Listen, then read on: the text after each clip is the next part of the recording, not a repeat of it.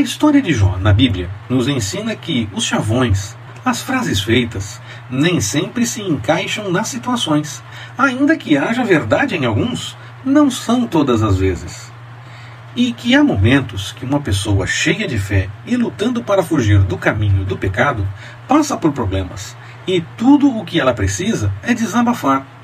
Não é toda vez por conta de pecado, ou por chatice, ou falta de fé. Que possamos aprender isso e ajudar mais as pessoas e, claro, que aprendamos a desabafar dentro desses limites saudáveis da fé.